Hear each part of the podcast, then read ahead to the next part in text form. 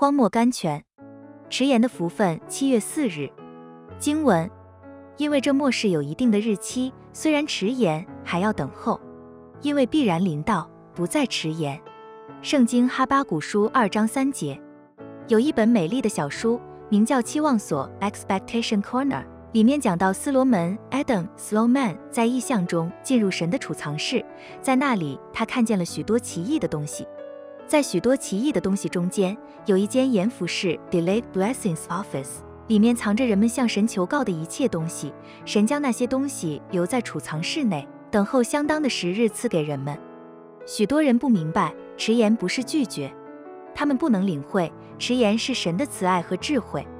圣经以赛亚书三十章十八节说：“耶和华必然等候，要赐恩给你们，你所遭遇的患难。”他都知道，他必定不是叫过于你能忍受的试炼临到你，他必须等到你里面的废物都烧尽了，才来救助你。